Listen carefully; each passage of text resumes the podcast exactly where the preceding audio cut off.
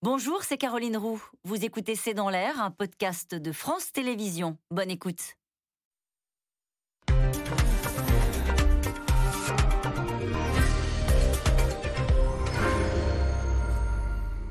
Bonsoir à toutes et à tous. C'était il y a 30 ans, jour pour jour, le 25 décembre 1991, la chute de l'URSS, la fin de l'Empire soviétique et la victoire de l'Occident. Sauf que 30 ans plus tard, l'histoire est en train de tourner. La Russie de Vladimir Poutine entend retrouver toute sa place dans le concert des nations et le fait savoir militairement avec près de 100 000 hommes massés à la frontière ukrainienne. Alors faut-il y voir un signe d'apaisement? Mais la Russie annonce aujourd'hui même la fin de ses manœuvres militaires. Même soif de reconnaissance et de grandeur en Chine, la Chine qui entend retrouver son rang de première puissance mondiale et sa zone d'influence dans le Pacifique et au-delà. Alors ce réveil des empires bouscule évidemment l'Amérique et son allié européen. Ce vieux monde occidental qui dominait la planète depuis 500 ans voit son leadership mondial contesté. Question donc posée en cette fin d'année 2021. Sommes-nous en train d'assister à un basculement géopolitique du monde et avec quelles conséquences pour nos démocraties européennes C'est le sujet de cette émission de ce C'est dans l'air intitulée ce soir Russie, Chine, USA, le choc des empires. Pour répondre à vos questions, nous avons le plaisir d'accueillir Pierre Aski. Vous êtes chroniqueur international à France Inter et à l'Obs, auteur de Géopolitique de la Chine, c'est aux éditions Erol. Nicole Bacharan, historienne, politologue, spécialiste des États-Unis, auteur des Grands Jours qui ont changé l'Amérique, c'est aux éditions Perrin. Clémentine Fauconnier, vous êtes maîtresse de conférences en sciences politiques à l'université de Haute-Alsace, spécialiste de la Russie. Je cite votre livre Entre le marteau et l'enclume, c'est aux éditions Septentrion. Et enfin, Alain Wang, vous êtes sinologue, enseignant à l'école centrale Supélec, auteur de l'ouvrage Les Chinois, c'est aux éditions Talendier. Merci à tous les quatre de participer à cette émission euh, en direct. Clémentine Fauconnier, bah, on va commencer avec vous on va revoir cette image. C'était il y a pile 30 ans. Euh, c'est euh, voilà, Mikhail Gorbatchev qui, en quelque sorte, éteignait la lumière. Il va annoncer dans une vidéo de 10 minutes qu'il démissionne de la présidence de l'URSS. Et le lendemain, le 26 décembre, le Soviet suprême votera la fin de l'existence de l'URSS. C'était il y a 30 ans. Comment les, les Russes alors je ne sais pas s'il faut dire célèbre-t-il ou commémore-t-il ce 25 décembre Est-ce qu'ils vivent ça comme une euh, libération ou au contraire comme une humiliation, ce qui s'est passé il y a 30 ans? C'est les deux, c'est des sentiments très ambivalents, je dirais. Alors déjà, il les commémore assez peu. C'est pas l'événement euh, historique qui est le plus euh, remémoré. il quand on regarde les analyses de l'opinion publique, on voit donc la, question est posée régulièrement hein, depuis les années 90. Êtes-vous nostalgique de l'URSS le nombre de oui avait tendance à descendre depuis les années 2000. Depuis quelques années, il remonte pour atteindre aujourd'hui 63%, ce qui est quand même un chiffre assez significatif. Alors après, évidemment, si on découpe un peu par euh, tranche d'âge, on voit que ce sont les gens plus âgés qui répondent le plus massivement oui, ils sont nostalgiques de l'URSS. Et puis la question qu'il faudrait se poser aussi, c'est de savoir à quoi on est nostalgique finalement. Euh, voilà, qu'est-ce qu'on a perdu et qu'est-ce qu'on a gagné? La nostalgie, elle porte surtout sur la stabilité voilà, qu'il y avait dans les années 70, 80, hein.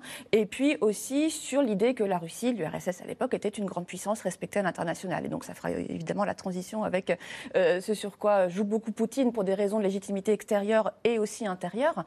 Euh, voilà, c'est ça l'essentiel. Et je pense que ce qui est important dans cet élément de nostalgie, qui est, beaucoup agité, la nostalgie de l'URSS, qu'on regarde parfois avec beaucoup de surprise euh, vue d'Occident, pour le dire rapidement, je pense qu'elle est indissociable du trauma des conditions de passage à un autre système politique qui a été très abrupte, euh, vécue comme une humiliation, ça quand même c'est très souvent dit, et qui a donc euh, beaucoup marqué donc toutes les années 90 aussi, qui ont été vécues comme vraiment une période de dégradation de tous les points de vue social, économique, politique, géopolitique, et qui ont fait que finalement euh, cet effondrement de l'URSS qui aurait pu être vécu beaucoup plus ou laisser un souvenir beaucoup plus heureux, est vu aujourd'hui et de façon finalement croissante comme un événement ambivalent. Il n'empêche, Pierre Aski, dans sa conférence de presse, tenue il y a quelques jours, euh, Vladimir Poutine l'a évoqué, cette URSS. Il en a parlé avec nostalgie, parce que l'URSS, c'était quoi? C'était les Russes qui dominaient le monde, qui, ils ont dominé le XXe siècle.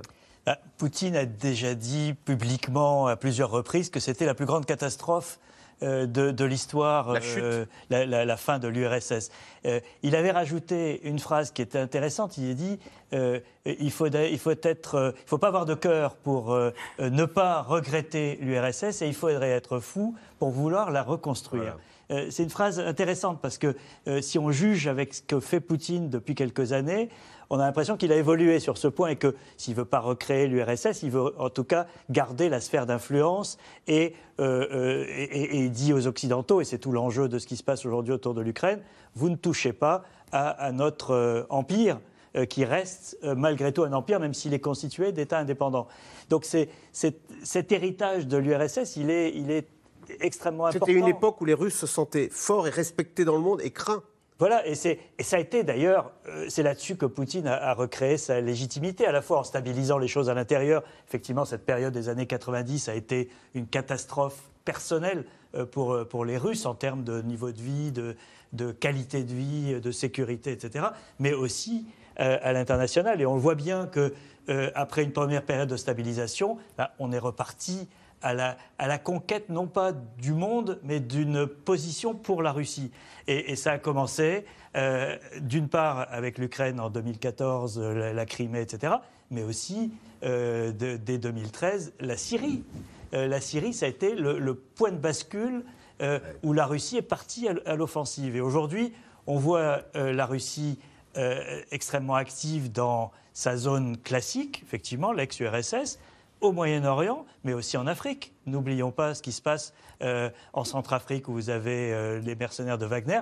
Et, des mercenaires russes très actifs. Hein. et aujourd'hui, euh, c'est autour du Mali que, que, se déroule cette partie d'échecs ou de poker menteur, on ne sait pas comment l'appeler, mais en tout cas avec une ambition de présence russe qu'on n'avait pas vue depuis la fin de l'URSS. Alain Wang, on voit, on a une Russie qui aspire à redevenir ce grand pays qu'elle a été au XXe siècle. Et alors pour le coup, là, côté euh, de la Chine, Là, on a une Chine qui dit, bah voilà, bon, maintenant l'époque de la domination occidentale est terminée, nous, nous, Chinois, allons redevenir cette grande civilisation que nous avons été. Pendant des, centaines d'années. Hein, jusqu'en 1500, c'était, je crois, la première puissance mondiale. Juste pour revenir à la chute de, l'URSS, c'est aussi en Chine un symbole. C'est-à-dire que c'est tout, tout, le régime, depuis, euh, je dirais, Deng Xiaoping euh, jusqu'à aujourd'hui Xi Jinping, euh, prend pour exemple justement que la Chine ne doit pas passer par la même situation. C'est-à-dire que le système chinois communiste ne doit pas s'écrouler de la même façon que ce qui s'est passé en URSS. Et, et la leçon, c'est quand on donne des libertés comme l'a fait Gorbatchev, vous avez vu comment ça se termine. Et on est à la lumière. Et je pense qu'on a eu cette période 2002-2012, avant l'arrivée de Xi Jinping, où justement il y a eu un peu un moment où il y a eu un peu plus de liberté grâce aux réseaux sociaux, etc. Et on a ce coup près qui retombe avec l'arrivée de Xi Jinping, la reprise en main hein, que l'on voit qui continue actuellement et qui est en train de, remettre, on va dire, tout le pays euh, en ordre, dans un, certain sens. Et puis, bon, ce, que disait Pierre tout à l'heure, ce qui est intéressant aussi, c'est qu'à partir de là, on a aussi une Chine aujourd'hui qui grignote un peu quand même l'influence de la Russie, de l'ancienne Union soviétique, en, s'installant véritablement de plus en plus euh, en, Asie centrale, et donc qui était autrefois quand même un fief. Euh, une chasse gardée. Et Nicole Bacharan, alors comme on le disait, on a des Russes qui veulent retrouver leur, grande place héroïque du XXe siècle, une Chine qui ne voit pas pourquoi on l'empêcherait de revenir cette grande, ce grand, cette grande civilisation qu'elle a été. Et du coup, bah, par ricochet, on a des Américains et même des Européens qui doutent, qui se disent, bah voilà, c'est un peu la, la, fin de notre leadership. Voilà, il va falloir céder.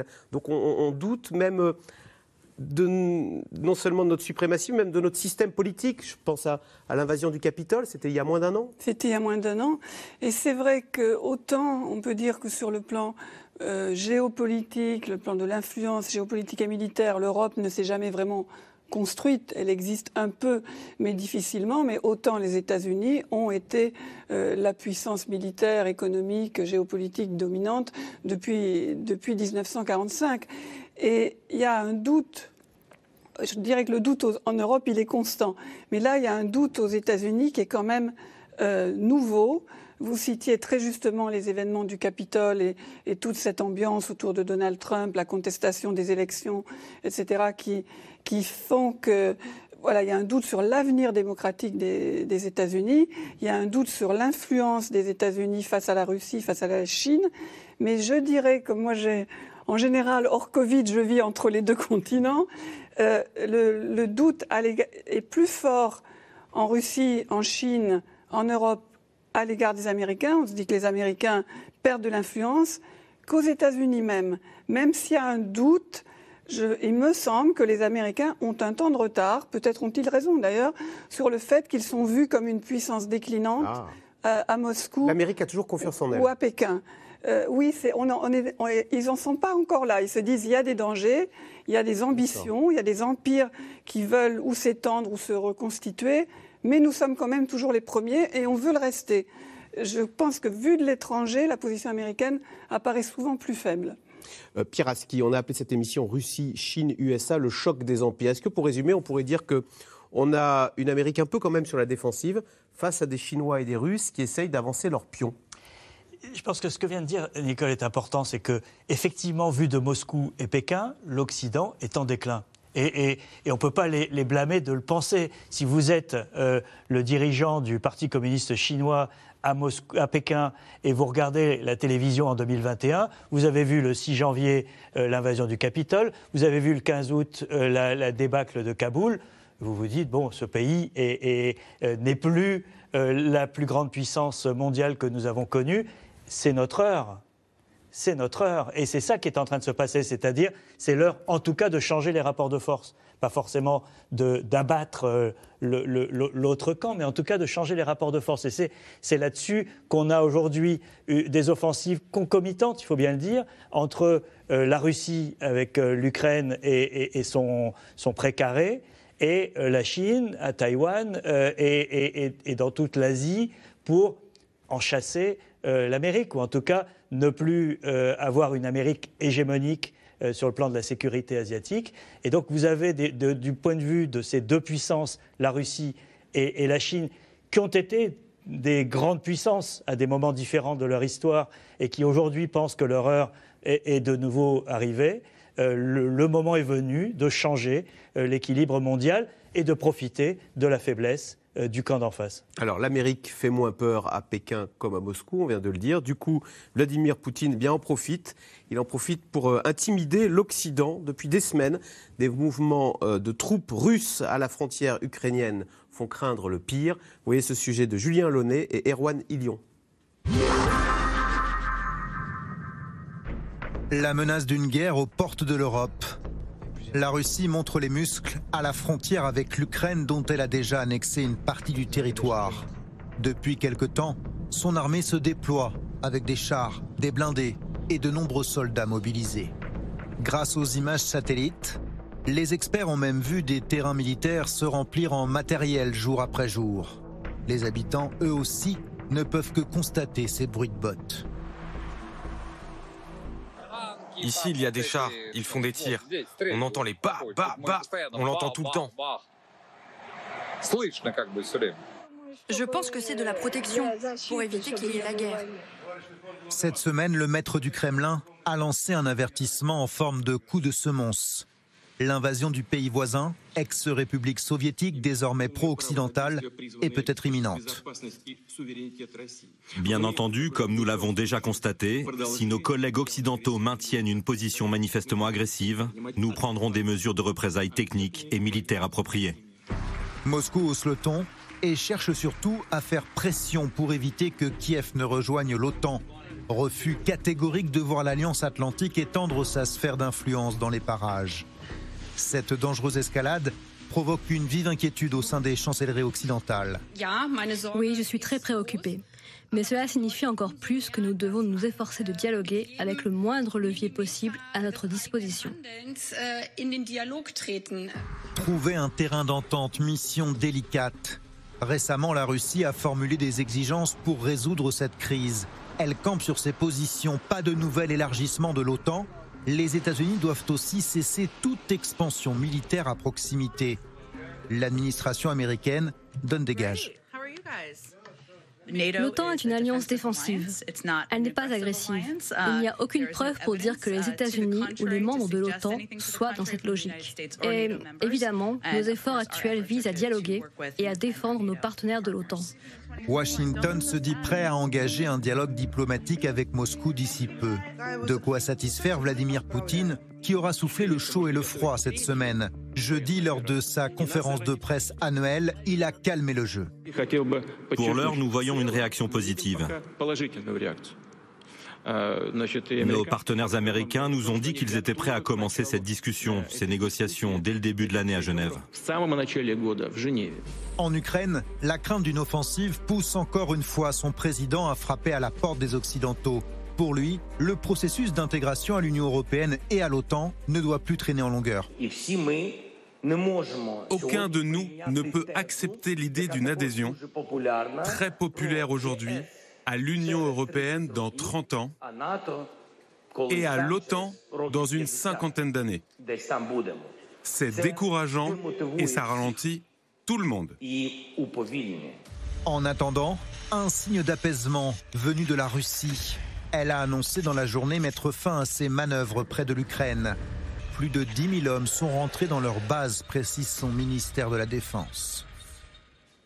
Alors, Clémentine Fauconnier, est-ce que lors de sa conférence de presse, sa grande conférence de presse jeudi, euh, Vladimir Poutine a clarifié sa position euh, sur l'Ukraine? Est-ce qu'il a expliqué pourquoi il y a 100 000 soldats russes qui sont juste à la frontière de l'Ukraine, au point qu'on s'inquiète de savoir si ces Russes ne vont pas envahir l'Ukraine?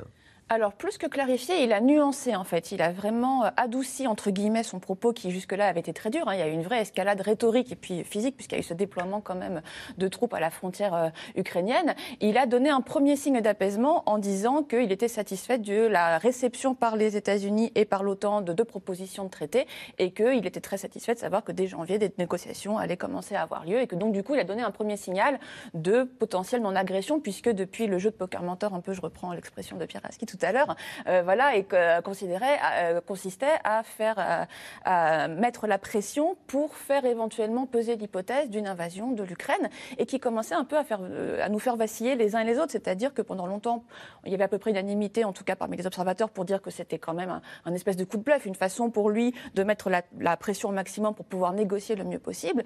Et ces derniers jours, on commençait à avoir des commentateurs dire ah après tout peut-être que c'est il est un peu plus sérieux que ce qu'on pouvait penser et qu'il y a vraiment un risque. Et donc du coup, c'était sans doute euh, suffisant. Les États-Unis ont donné quelques signes qu'ils allaient prendre en considération les demandes russes. Mais la demande russe, c'est on ne veut pas que l'Ukraine entre dans l'OTAN, puisque l'OTAN, c'est sous commandement américain. La Russie, l'Ukraine doit rester dans le giron, j'allais dire soviétique, dans le giron russe. Hein. Oui, alors ça, pour le coup, c'est ça qui est très compliqué. C'est que ça, que, l'Ukraine ne rentre pas dans l'OTAN, je dirais, c'est pas un problème à court ni à moyen terme. L'Ukraine ne va pas rentrer formellement dans l'OTAN. Le problème, c'est plutôt que, de fait, l'OTAN est déjà dans l'Ukraine. Voilà, à l'inverse. C'est-à-dire qu'il y a déjà une coopération importante euh, de l'OTAN vers l'Ukraine. Les États-Unis soutiennent aussi en grande partie l'Ukraine et les forces armées. Et donc, du coup, de fait, il y a, voilà, il y a euh, ce, cet, éternel sentiment des dirigeants russes de la forteresse assiégée et de l'encerclement. Et donc, du coup, d'avoir l'impression de perdre de plus en plus l'Ukraine. Euh, les enjeux, ils, sont à des, ils se déclinent à des échelles très différentes. C'est-à-dire que c'est tout ce qu'on a dit tout à l'heure. C'est-à-dire il y a un enjeu symbolique très important de la place de la Russie dans le jeu mondial par rapport aux États-Unis et par rapport à la Chine de pouvoir se faire entendre. Des enjeux aussi par rapport à ce qu'elle appelle son étranger proche, c'est-à-dire un pays avec lequel elle a des relations historiques extrêmement euh, importantes. Et pour un pays néo-impérial comme la Russie, c'est évidemment très important de montrer que la Russie est capable d'avoir une influence sur sa zone régionale historique. Et puis, dernière chose, Poutine l'a dit d'ailleurs pendant sa conférence de presse euh, jeudi, il dit on ne vaincra pas la Russie. La Russie ne peut pas être vaincue. Quand elle est détruite, c'est de l'intérieur. Et la grande peur de Poutine depuis 2004, c'est d'être balayé par une révolution qui s'est orchestrée par, par l'Occident.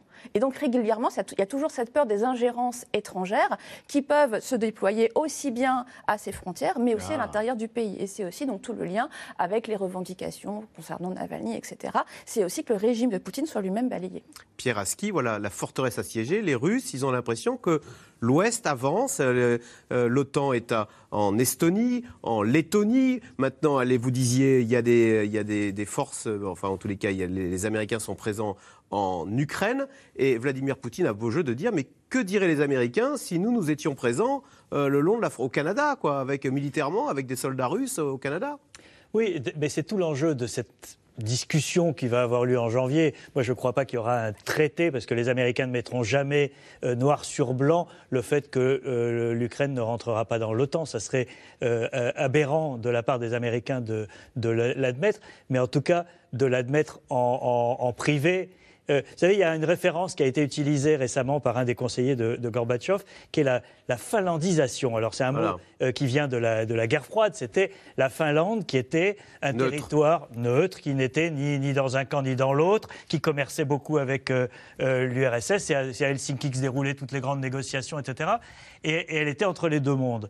Et, et, et, ils ont ressorti cette idée de la finlandisation à propos de l'Ukraine en disant voilà, euh, l'idée, c'est pas que euh, euh, non seulement qu'elle ne rentre pas dans l'OTAN, mais qu'elle devienne un territoire neutre. Et ça passe aussi, je pense, dans la tête de Poutine, par l'arrêt de l'aide militaire américaine à, l'armée ukrainienne, et, ou en tout cas pour un certain type d'armement, un certain type de missiles ou d'armes qui donneraient à, l'Ukraine une capacité de, résistance importante. Et il ne faut pas oublier quand même une dernière chose, c'est qu'il y, a déjà une guerre en Ukraine, euh, euh, dans l'est de l'Ukraine, mhm. euh, qui, a déjà fait 13 000 morts.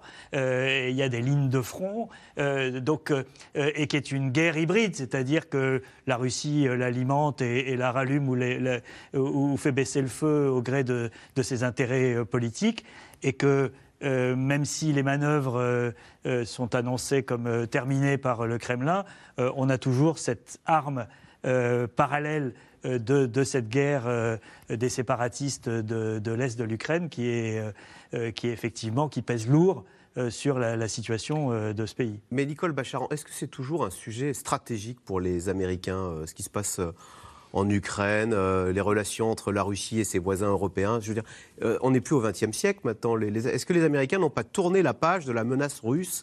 Et est-ce que ça les intéresse toujours autant ce qui se passe euh? Ils aimeraient la tourner, mais ça reste absolument fondamental pour les intérêts américains tout le, sort des anciennes républiques euh, soviétiques, dont les Pays-Bas d'ailleurs, les, pays, les anciennes républiques soviétiques d'Asie centrale, euh, l'Ukraine à l'évidence, et les anciens pays membres du, pacte de Varsovie, euh, la, la Hongrie, la Pologne, etc., c'est fondamental pour le, cadrer l'influence américaine et jusqu'où ils restent présents et jusqu'où ils garantissent leurs alliés et euh, leurs alliés européens. Euh, dans les comment dire dans, dans ce jeu étrange hein, de, poker menteur que vous citiez, euh, Poutine est allé très loin. Je veux dire 100 000 hommes ou 100 000 militaires, disons, à la frontière. Ça fait qu'au moindre, à la moindre contrariété, au cours des négociations dont on espère qu'elles vont avoir lieu, il a une, un, levier de pression absolument colossal. Mais en plus, il a mis par écrit ses exigences à l'égard des Occidentaux, à l'égard des Américains pour le coup. Et là, ça n'est pas habituel dans une négociation. Dans une négociation, on se rencontre, on parle. Non, ils ont préparé un traité qu'ils ont soumis et à l'OTAN et aux Américains et qui vise à revenir en arrière. Ils reprennent ah. une promesse de James Baker, ancien secrétaire d'État en 1990, qui aurait dit euh, on n'élargira pas l'OTAN vers l'Est. Or, c'est ce qu'on a fait. Euh, c'est ce qu'on a fait, mais James Baker, sincère ou non, a dit ça n'a jamais été mis par écrit, ce qui est vrai. Et je ne parlais que de l'Allemagne de l'Est en 1990. Euh, dans ce projet de traité donc proposé aujourd'hui par Vladimir Poutine, il demande de revenir à la situation de 97 où il y a eu un traité de sécurité entre la Russie et l'OTAN et que c'est-à-dire que la Russie retrouve son influence sur les, euh, les, États baltes notamment et pourquoi pas la Pologne, la Hongrie, etc. Exactement. Et la question de l'Ukraine, moi je suis totalement d'accord avec vous. C'est pas aujourd'hui que l'Ukraine va intégrer l'OTAN et que les Américains vont leur dire venez dans, venez dans l'OTAN. Mais est-ce c'est impossible pour les Américains de dire à Vladimir Poutine, aux Russes, vous avez un droit de veto sur le sort de ces pays indépendants. C'est impossible, c'est la destruction même de l'OTAN. Si vous êtes balte, je vous assure que vous ne dormez pas très bien ces, ces temps-ci, parce que les baltes, ils comptent sur une chose, c'est l'article 5. L'article 5 de, de, comment dire, de, de l'Alliance Atlantique, qui est que si un pays de l'Alliance est attaqué, tous les autres se portent à, à, leur secours.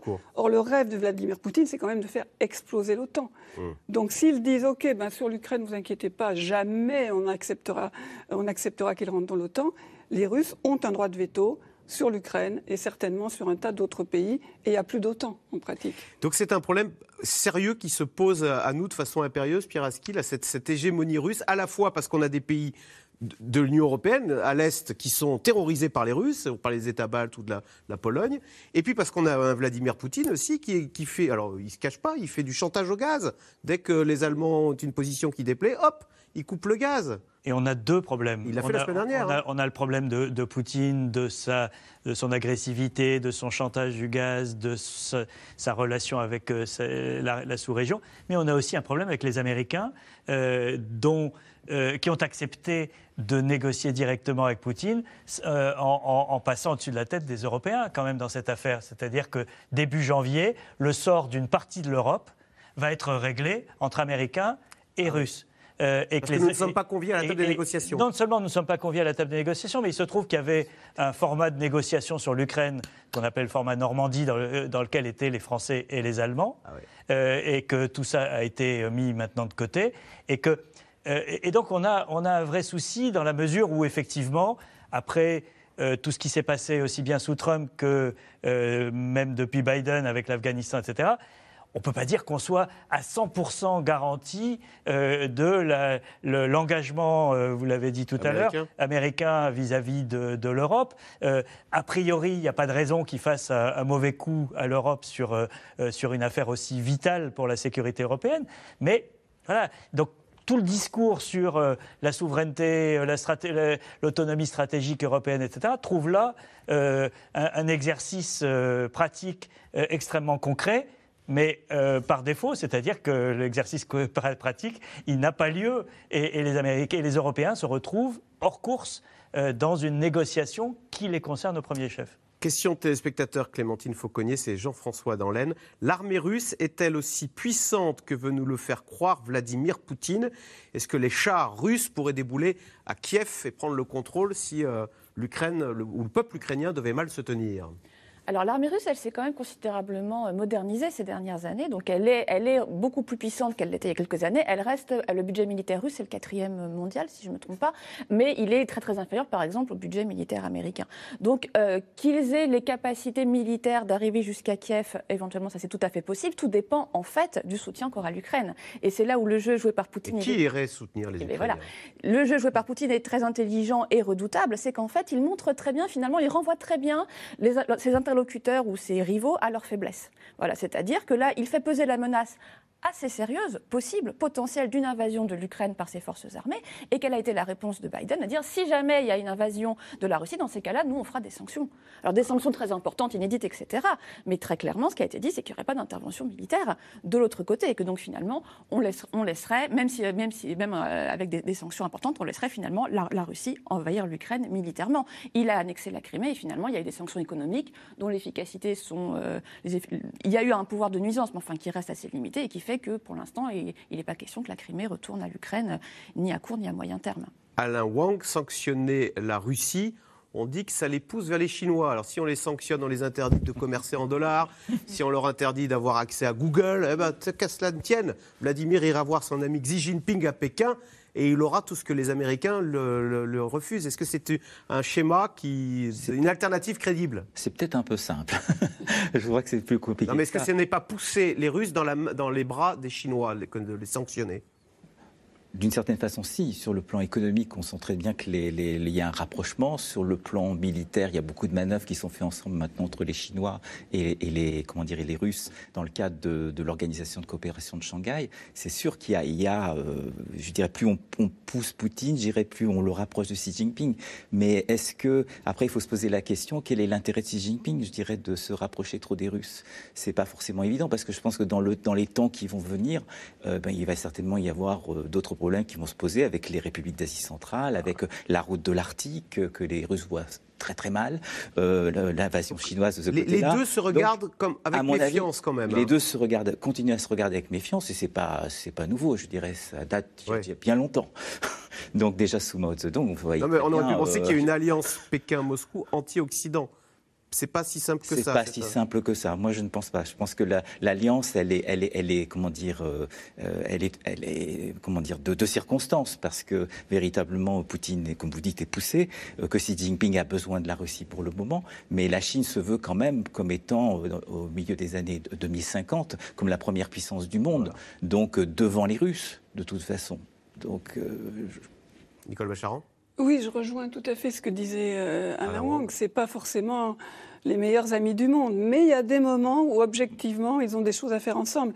Et une des choses qu'ils ont à faire ensemble, c'est d'exclure, d'écarter les Américains et les Européens, comme toutes ces réunions qui ont eu lieu, notamment avec l'Inde, avec d'autres pays de la région Indo-Pacifique ou, ou du Moyen-Orient, sur le Moyen-Orient, sur l'Indo-Pacifique, sur l'Afrique, des réunions de de maîtres du monde, en quelque sorte, de pays qui se réunissent parce que leur force, leur influence est suffisante pour qu'ils puissent décider de l'avenir de certaines régions, et en montrant bien que les Américains n'en font plus partie. Au-delà de ça, je crois que leurs intérêts divergent souvent, mais l'intérêt de montrer c'est nous l'avenir, en quelque sorte, ça, ils le partagent vraiment. Alors justement, après l'Ukraine, Joe Biden et les États-Unis ont un autre casus belli, c'est Taïwan.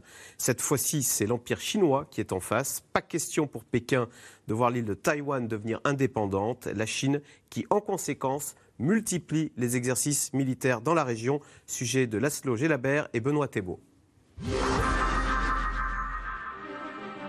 Xi Jinping, désormais considéré comme le leader le plus puissant de la Chine depuis Mao Tse-tung. En novembre dernier, lors d'une grand-messe, les cadres du Parti communiste adoptent une résolution rarissime, la troisième en 100 ans, pour affermir encore un peu plus le pouvoir du dirigeant chinois.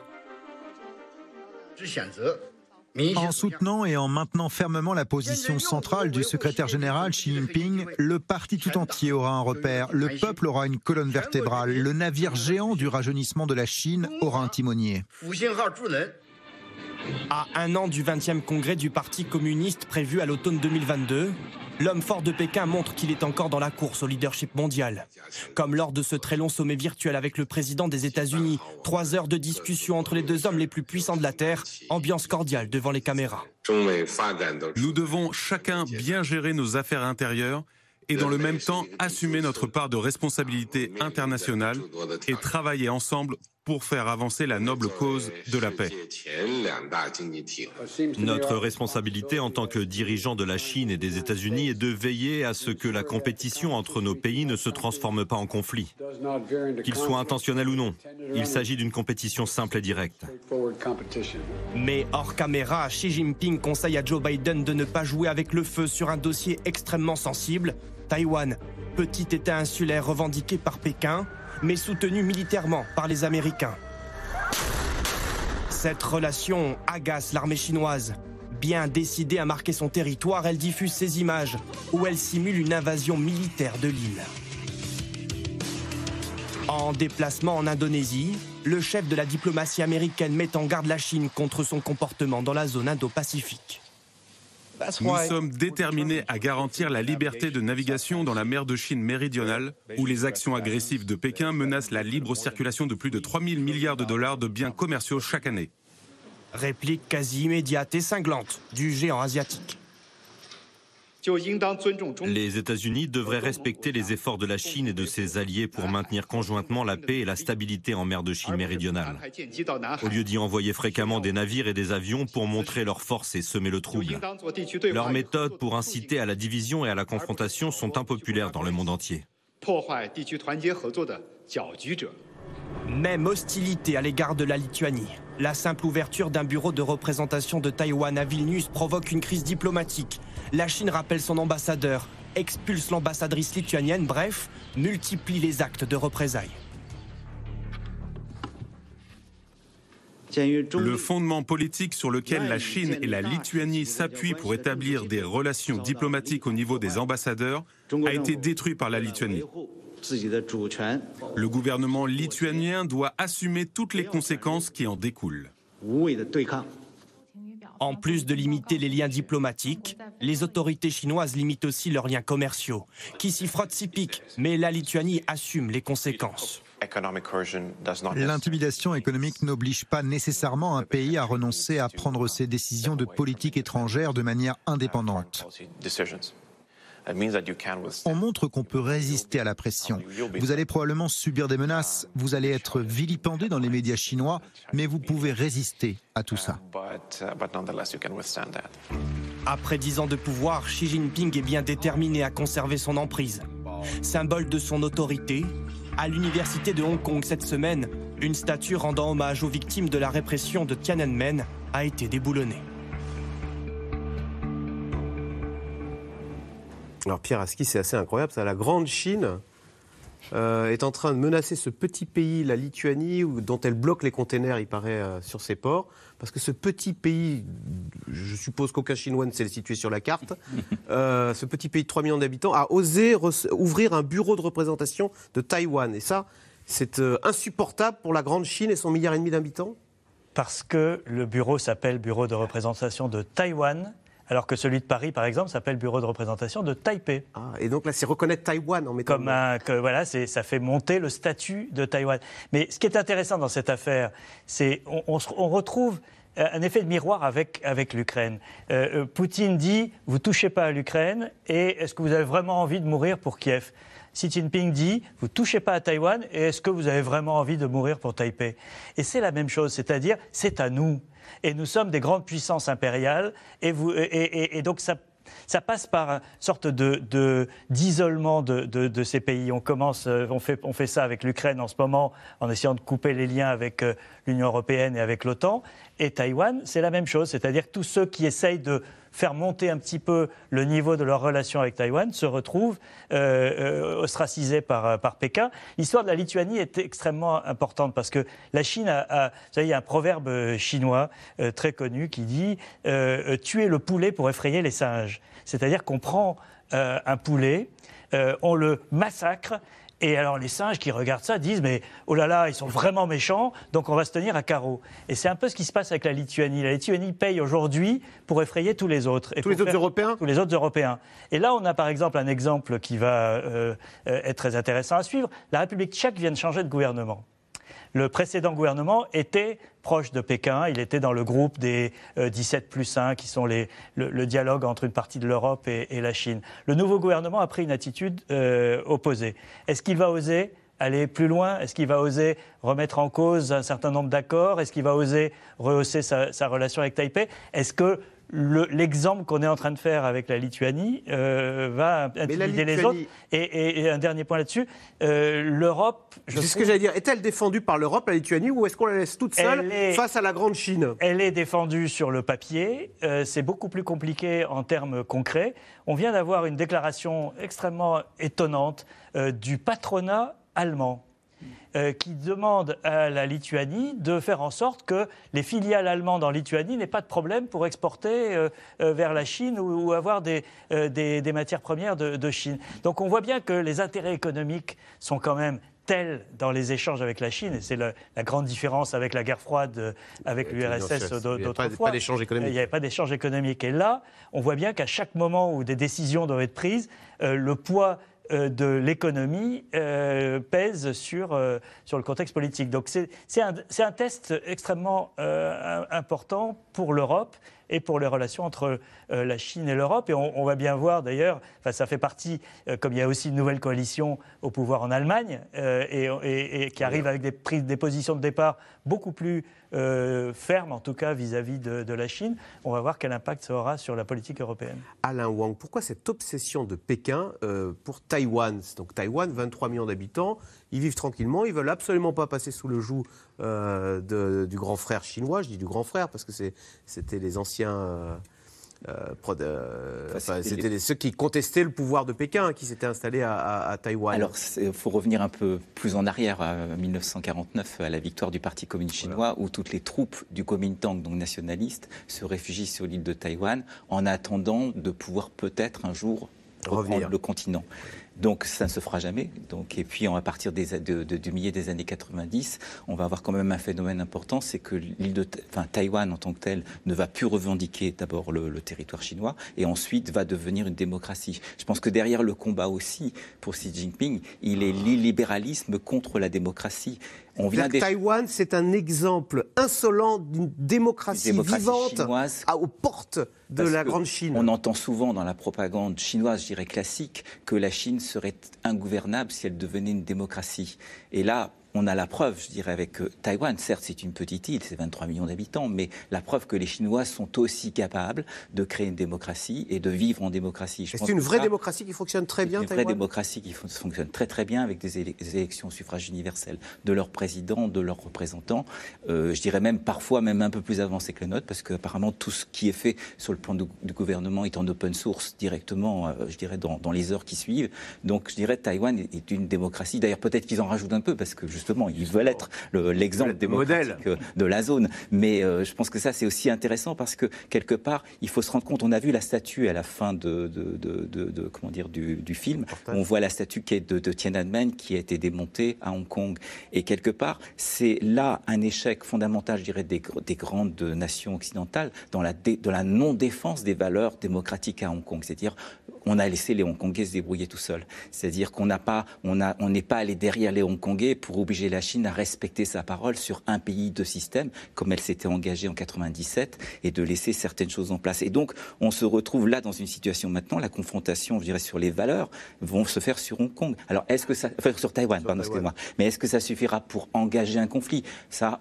Alors justement, Nicole Bacharan, question téléspectateur d'Olivier dans le Pas-de-Calais. L'île de Taïwan peut-elle vraiment tomber entre les mains de la Chine? Que feraient les Américains euh, si, par la force, les Chinois venaient à prendre le contrôle de Taïwan? On, on peut imaginer qu'ils essaieront de le faire sans employer la force. Les Chinois? Je, les Chinois. Mais bon, tout ça est, très, est évidemment très spéculatif. Le, le, discours chinois est d'une absolue fermeté. Il y a une seule Chine, donc continentale et Taïwan. L'indépendance est impossible. Il n'y aura jamais d'indépendance de Taïwan. Et Taïwan sera réintégré à la Chine. Et, dit le discours chinois, hein, vous ne me contredirez pas là-dessus, nous aimerions que ça se passe de manière pacifique. Mais voilà, si ça ne se passe pas de manière pacifique, de toute façon, Taïwan retournera euh, à la Chine.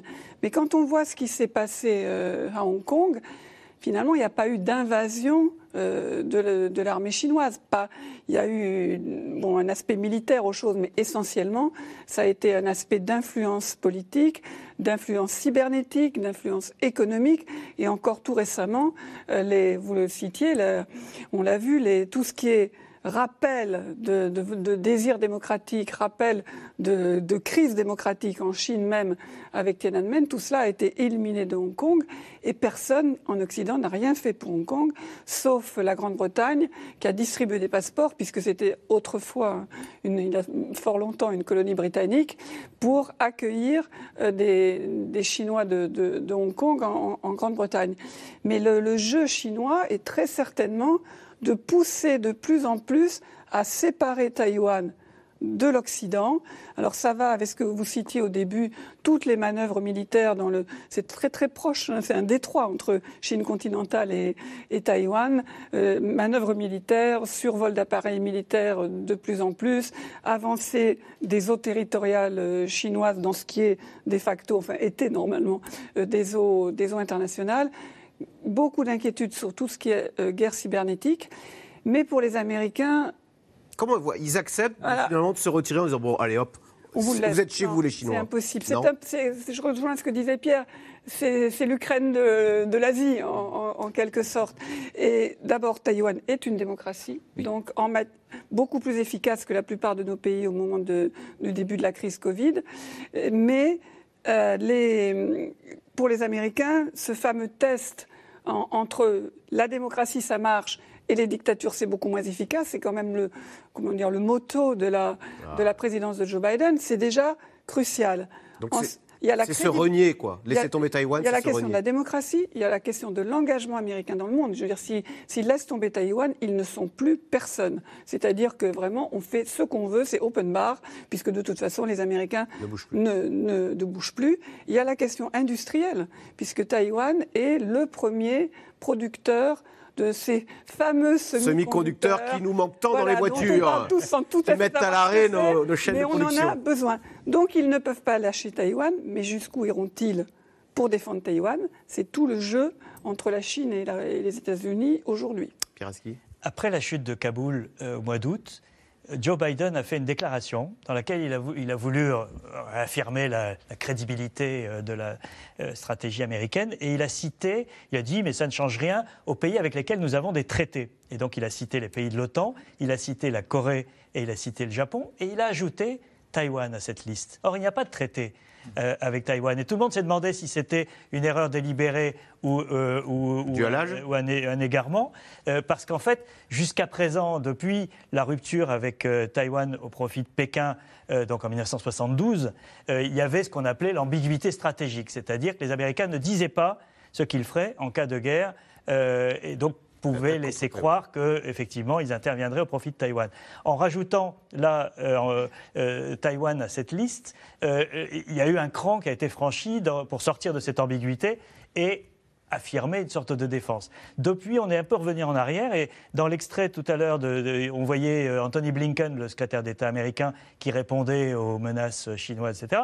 Euh, Qu'est-ce qu'il a dit? Il a dit nous nous battons pour la liberté de navigation, etc. Ouais. Il n'a pas dit euh, vous, ne pour, touchez pour pas, Taïwan. vous ne touchez pas un cheveu de, de nos amis taïwanais. Alain Wag, d'un mot euh, à Taïwan, on vit dans la hantise de voir, enfin, de cette prise de contrôle chinoise? Alors, le peuple, les Taïwanais de la rue. Les, les Taïwanais aujourd'hui s'affichent comme franchement indépendants. Je veux dire, si on regarde les Ils sont sondages, très chinois, du coup. Oh, c'est 70% ou 75% de la population qui s'affiche totalement euh, taïwanais et donc pas chinois au sens euh, République populaire de Chine. Euh, Pourtant, ils ont tous des grands-parents, j'imagine, qui vivent en Chine. euh. Oh, c'est vieux maintenant. Oui. Je pense que les, les, les liens se sont, se sont, se sont distendus. Se sont, se sont distendus. Mais il y, y, a quand même deux points importants par rapport, par rapport à, à la Chine. C'est que dans les traités de reconnaissance de la République populaire de Chine, quand les Américains l'ont fait, les Français, on reconnaissait une seule Chine. Donc il faut remettre ça en cause aussi sur le plan international. Donc ça, c'est une question qu'il faudra poser à un moment donné si on veut défendre Taïwan. Et puis l'autre question aussi... Que quand la France a reconnu la Chine, elle a reconnu qu'une seule Chine, sous-entendu, Taïwan n'existe pas, c'est chinois. Plus. Donc, Donc, on est de ce point de vue-là, dans les traités, on est un peu un pro-chinois. Quoi. Ben on est, c'est une autre époque. Ouais. Mais, euh, et puis aussi, euh, de voir la position de Xi Jinping comme grand leader de la Chine, comme personnage qui veut marquer l'histoire, donc de la réunification totale du territoire chinois. Ah. Donc euh, c'est aussi, il y a une ambition personnelle derrière. donc, l'Helmut de, de la Chine. Oui. Alors, l'Afghanistan, souvent qualifié de cimetière des empires, vous parliez de l'Afghanistan, hein, plonge dans une grave crise humanitaire. Depuis l'arrivée des talibans au pouvoir, le pays est en proie à la famine. Attention, les premières images de ce reportage peuvent être choquantes, mais elles témoignent malheureusement de la réalité dramatique sur place. Donc, vous voyez ce reportage de Constance Meyer et Michel Bouilly. À bout de souffle, ces bébés luttent pour ne pas mourir. Ces nourrissons souffrent de malnutrition, victimes de la famine qui touche l'Afghanistan. Dans le service pédiatrique de l'un des plus grands hôpitaux de Kaboul, tous les lits sont occupés par des enfants à l'agonie. Nous prenons les enfants dans un état très grave. Et quand ils vont mieux, on les renvoie vite et on prend des cas encore plus vulnérables. Ça nous brise le cœur, cette situation. Et la communauté internationale est sourde alors qu'on a besoin d'urgence d'aide de l'étranger. Depuis le retour des talibans au pouvoir il y a cinq mois, l'Afghanistan est plongé dans une crise profonde. Le gel des 9 milliards de dollars de la Banque centrale afghane par les États-Unis paralyse l'économie. Et presque toutes les ONG ont disparu du paysage. Les distributions humanitaires sont rares, les files d'attente interminables. Moi, je me demande chaque matin comment je vais nourrir mes enfants demain. Nous n'avons rien à manger pour le déjeuner ou le dîner. Je suis pauvre et sans emploi. C'est pour ça qu'on vient ici. Nous n'avons rien pour chauffer les maisons en hiver, pas assez de nourriture et d'eau. Ces colis d'aide contiennent 50 kilos de farine et 5 litres d'huile par personne. Des denrées que ce père de famille s'empresse de ramener à la maison. Mohamed Ali vit ici avec sa femme et leurs trois enfants, dans des conditions de vie rudimentaires. On n'a pas de bois pour se chauffer et on a des enfants petits et pas de nourriture. Grâce à la farine rapportée par mon mari, je vais pouvoir refaire du pain. Son mari est au chômage et leurs économies sont épuisées. Ils n'ont plus de quoi payer le médecin pour leur bébé, ni de quoi envoyer leur fille à l'école. Ma fille était une bonne élève. Je lui imaginais un brillant avenir. Aujourd'hui, je ne lui vois plus aucun futur. Je ne sais pas quoi faire. 70% de la population vit sous le seuil de pauvreté. Par désespoir, pour gagner une poignée d'euros, certains bradent les meubles de leur maison sur les marchés. Ça marche assez bien, même si c'est pas neuf. C'est pour pouvoir acheter de la farine pour le pain. C'est vrai ce que je vous dis. Et c'est pour payer le loyer. Une telle misère qui pousse certains à l'impensable, vendre leurs propres enfants.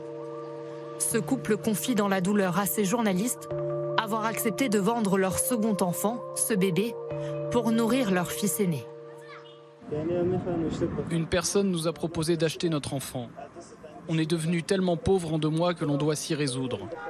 Notre fille a un mois et deux jours. On n'a pas encore fixé le prix. Ils nous ont dit venez chez nous cette semaine et on discutera. Pour lutter contre le chômage et la faim, le gouvernement taliban a lancé avec fierté un programme visant à distribuer du blé en échange de travaux sur des chantiers. Nous essayons de sortir notre peuple de la situation actuelle et de l'aider économiquement. L'aide humanitaire mondiale est également arrivée. Nous essayons d'organiser et de distribuer l'aide, notamment la nourriture et les vêtements. Tous les problèmes seront résolus. Seulement voilà, ce programme de deux mois touche déjà à sa fin et s'apparente à une goutte d'eau dans l'océan. Mardi, des centaines d'Afghans crient famine dans la rue, l'image rare d'une manifestation soutenue par les talibans pour demander le déblocage des avoirs gelés par les Occidentaux. Un premier pas a été franchi par le Conseil de sécurité de l'ONU. Il a adopté à l'unanimité une résolution facilitant l'aide humanitaire à l'Afghanistan pendant un an. Le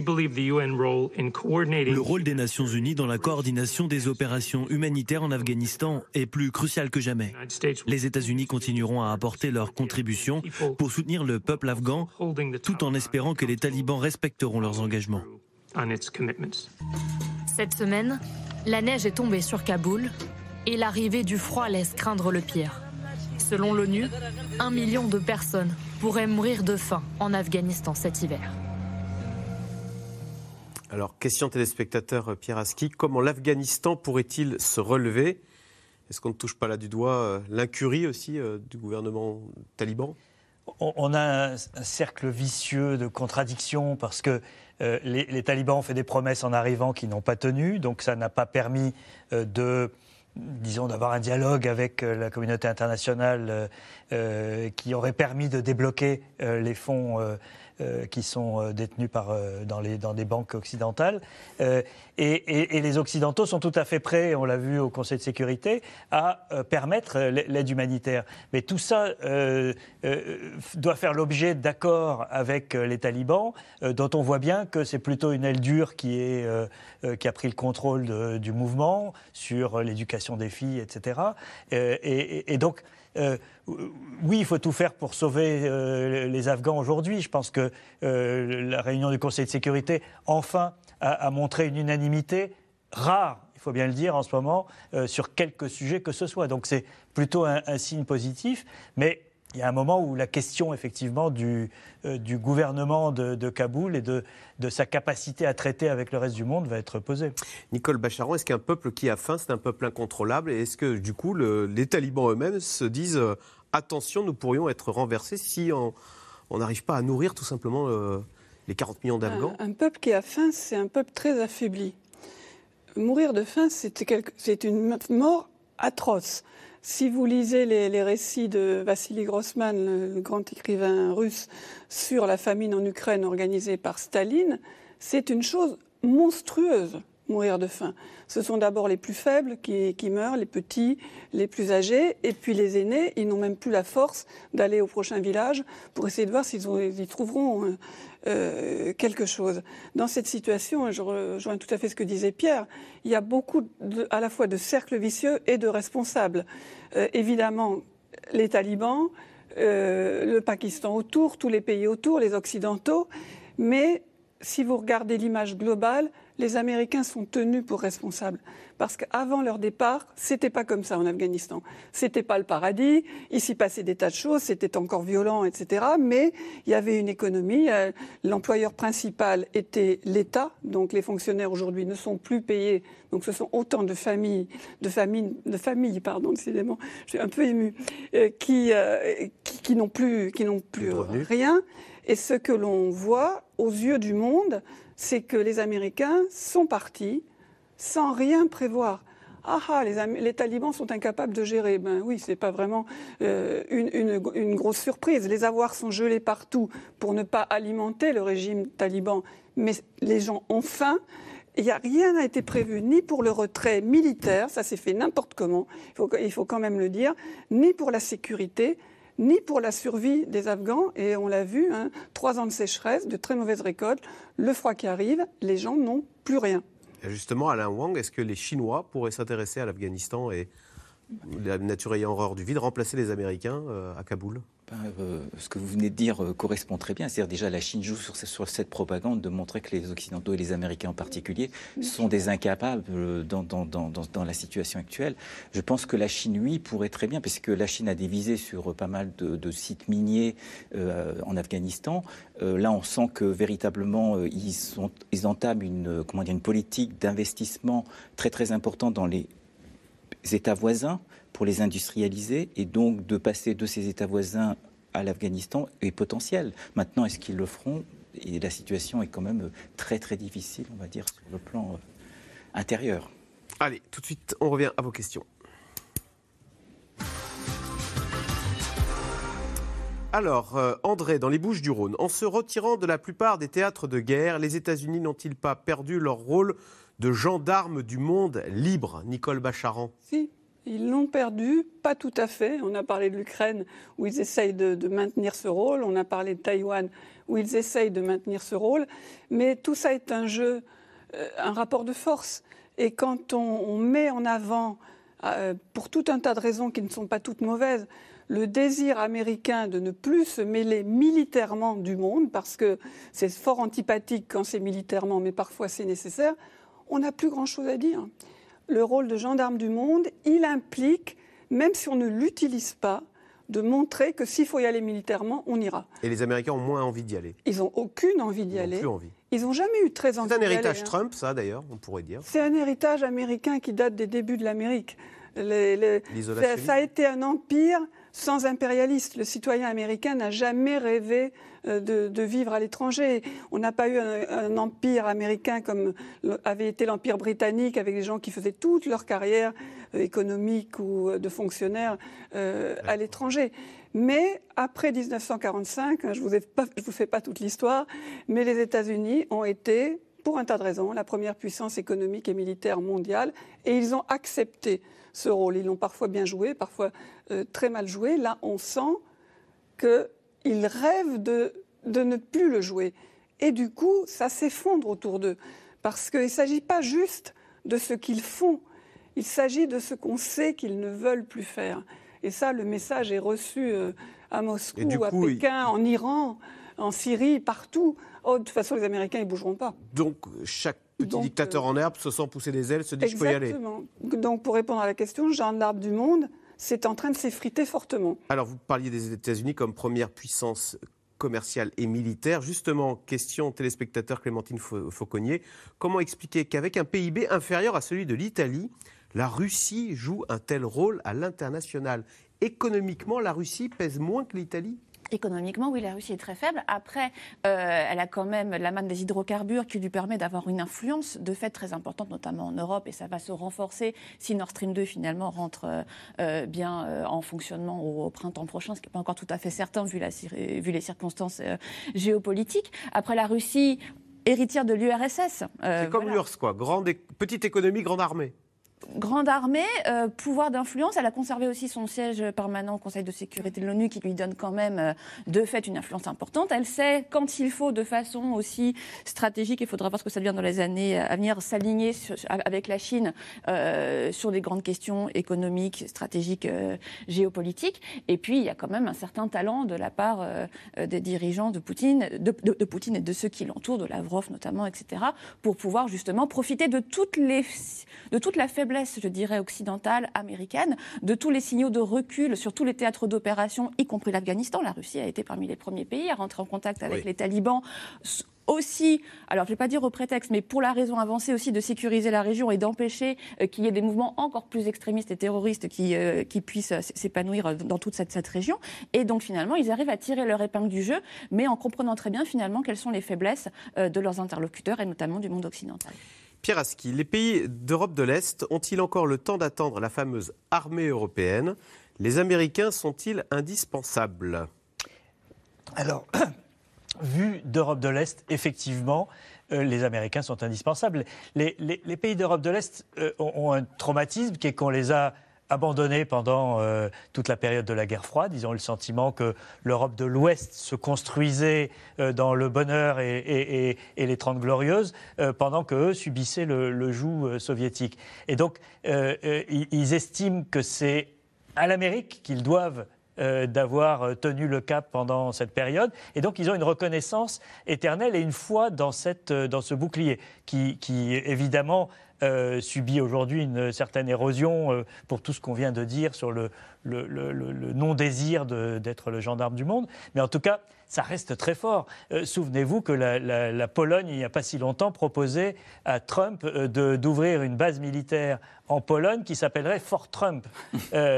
c'est symbolique, mais ça, ça, en dit long sur euh, sur la, psychologie. Donc je pense que euh, aujourd'hui, les, pays d'Europe centrale et orientale ne sont pas en, manque d'armée européenne. Ils, sont, euh, ils se tournent vers la défense européenne parce qu'ils sont inquiets désormais de la fiabilité de la défense américaine ou du parapluie américain sur l'Europe. donc on n'est pas tout à fait dans la même optique que la vision française euh, qui est euh, d'une Europe puissance, d'une autonomie stratégique, et de faire que l'Europe compte comme un, pôle à part entière dans ce monde multipolaire. Euh, la, réaction en Pologne ou dans les États baltes, elle est totalement pragmatique. Qui est le mieux placé aujourd'hui pour nous assurer notre, notre sécurité La question que se sont posées les Australiens aussi.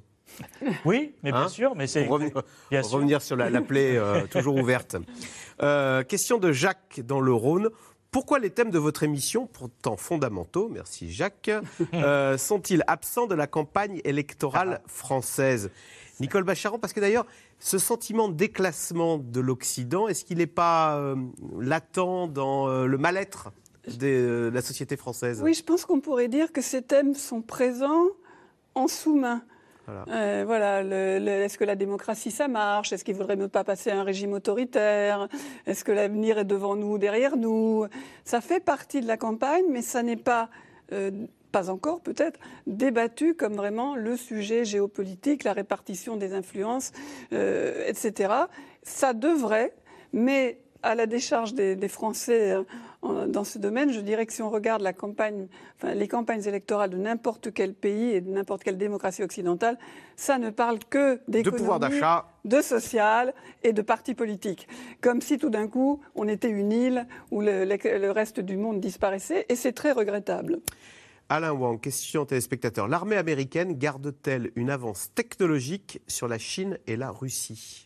Oh oui, sur la Chine, c'est clair.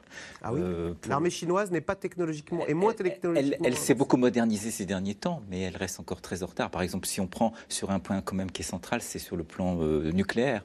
Euh, les Chinois ont beaucoup de retard, même s'ils essaient d'améliorer les porteurs exemple, ils ont des missiles maintenant indétectables. Si, bon, mais bon, faut. Je dirais le, problème, le problème de l'armée chinoise, c'est qu'ils ont beaucoup de choses, mais qui n'ont pas été encore utilisées sur des ah. théâtres d'opérations réels. Alors, Donc, on ne va pas les encourager. On ne va pas les encourager, mais je dirais tant ils ne, seront pas sur un tas d'opérations réelles, euh, c'est un peu difficile de dire que les Chinois sont aujourd'hui euh, à la hauteur des Américains. Je crois qu'ils sont très très loin.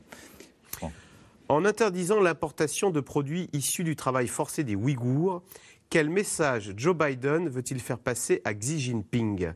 Alain Wang, c'est vrai qu'au fond, euh, d'ailleurs, le boycott diplomatique, il est au nom des droits de l'homme. Mhm. Hein euh, du côté chinois, c'est vu comme étant une arme euh, diplomatique de l'Occident d'utiliser l'arme des droits de l'homme contre la Chine pour montrer que les Chinois, euh, comment dire, ne sont pas une démocratie. Mais du côté du côté américain, il est évidemment important que l'on boycotte justement les produits qui sont faits en travail forcé, etc. Maintenant, j'irais aussi l'Occident, parce que je regardais un petit peu tout à l'heure, sur le plan de la, sous-agence des droits de l'homme des On a un monsieur qui s'appelle Tiong Duan et qui a été nommé en avril 2020 et qui est chargé du travail forcé, des disparitions, de, euh, de, la liberté de la presse. Et on peut se poser pourquoi un fonctionnaire chinois de haut rang, euh, ancien euh, membre du ministère de, comment dire de l'intérieur chinois, donc des gens qui surveillaient toutes ces populations, soudainement se retrouve à la tête d'une sous-agence onusienne. C'est des questions qu'il faut qu'on se pose aussi nous de notre côté. Clémentine Fauconnier, question d'Alain en Seine-Saint-Denis. Il y a 30 ans, jour pour jour, c'était la chute de l'URSS. Quel est l'objectif de Poutine? Une nouvelle URSS ou autre chose? Je rappelle la, phrase de Pieraski qu'on attribue à Vladimir Poutine hein, celui qui, qui ne regrette pas l'URSS n'a pas de cœur et celui qui veut la reconstruire n'a pas de tête. Voilà, c'est très, très, ambivalent, mais ça résume bien en fait la politique de Poutine. Il ne s'agit pas du tout de revenir à l'URSS.